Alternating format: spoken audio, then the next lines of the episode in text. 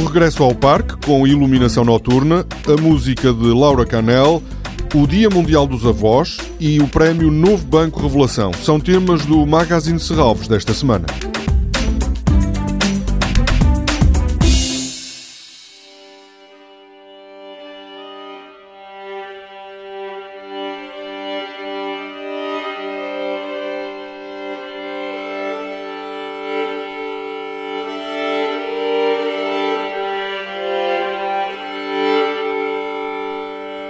A violinista Laura Canel vai estar no Parque de Serralves amanhã e no sábado à noite. Os dois concertos estão integrados no programa À Luz no Parque. A britânica Laura Canel combina elementos da música medieval com a improvisação e o experimentalismo. Cruza o contemporâneo e o arcaico.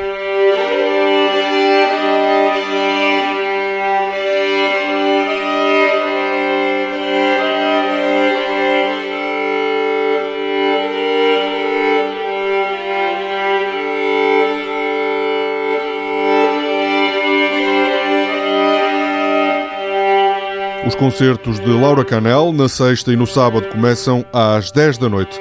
Esta noite, a partir das 9 horas e aproveitando a instalação à luz no parque, há uma aula de fotografia noturna dirigida por Pedro Figueiredo.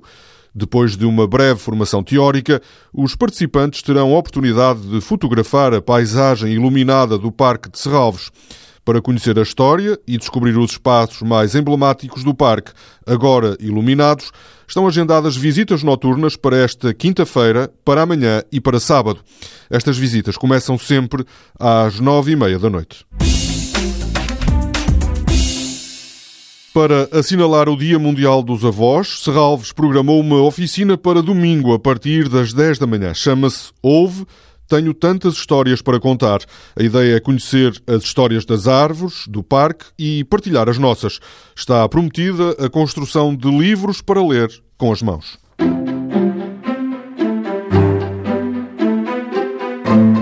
A vencedora da edição deste ano do Prémio Novo Banco Revelação é Andreia Santana. O projeto da artista, nascida em 1991, foi elaborado a partir de imagens recolhidas em fábricas portuguesas que constroem instrumentos utilizados na arqueologia. A artista estabelece uma relação entre modos de produção considerados anacrónicos e uma ciência social. Andreia Santana terá a oportunidade de apresentar uma exposição individual no Museu de Serralves em novembro. O prémio Novo Banco Revelação resulta de uma parceria com a Fundação de Serralves, pretende apoiar o trabalho de jovens artistas portugueses. Este prémio já distinguiu 39 jovens talentos. Toda a programação pode ser consultada em serralves.pt ou na página da Fundação no Facebook.